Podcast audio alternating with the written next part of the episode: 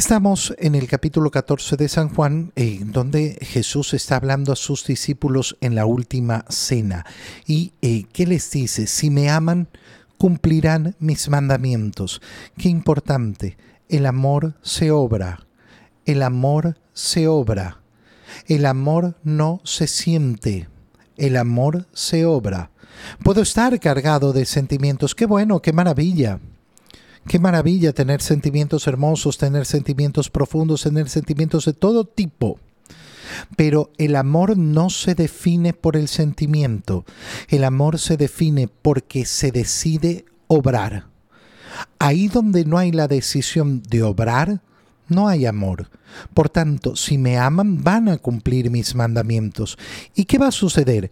Yo le rogaré al Padre y Él les, él les dará otro paráclito otro que les va a dar consuelo. Qué palabra más importante esta. ¿Por qué? Porque nos está explicando el Señor cómo el Espíritu Santo es otro, siendo que Jesús nunca ha dicho que hay más de un Dios. Siempre ha mantenido la fe que se le ha dado al pueblo israelita. ¿Cuántos dioses hay? Uno. El Señor, tu Dios, es uno solo y a Él lo amarás con todo tu corazón, con toda tu alma. Pero resulta que en esa revelación de quién es ese Dios, Jesucristo nos muestra al Padre y se presenta como el Hijo. Y el Padre habla del Hijo en las teofanías que ocurren eh, en, el, en el Nuevo Testamento. Y ahora nos habla de otro, después de habernos presentado al Padre, después de haberse identificado con el Hijo, nos habla de otro paráclito, que es el Espíritu, el Espíritu Santo, para que esté siempre con ustedes. Es el Espíritu de la verdad. Qué precioso. Quien vive en la ley del Espíritu Santo, quien vive en la gracia del Espíritu Santo, vive en la gracia del Espíritu de verdad. Es decir, que se aleja de la falsedad del mundo para entender la realidad profunda y verdadera.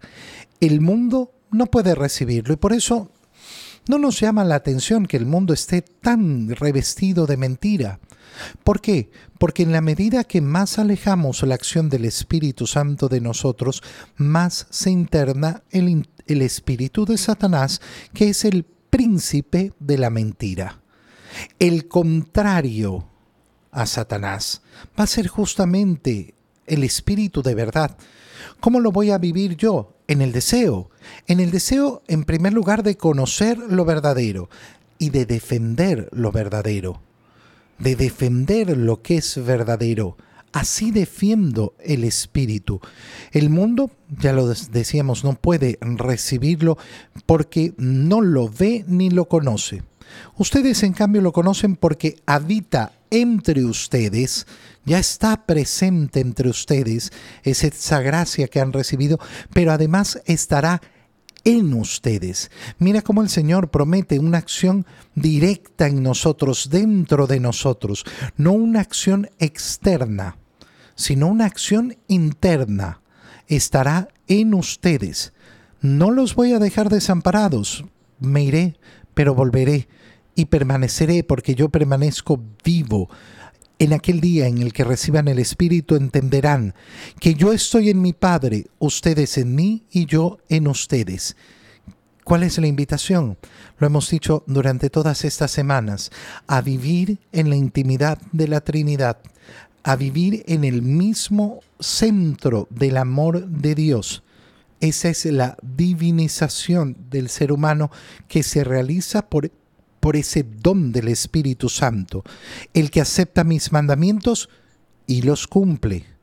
El que acepta mis mandamientos y los cumple. Ese me ama.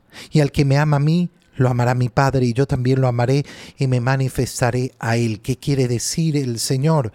Van a entrar en la dinámica del amor divino. No el amor humano, sino que ese amor humano será elevado al mismo grado del Creador.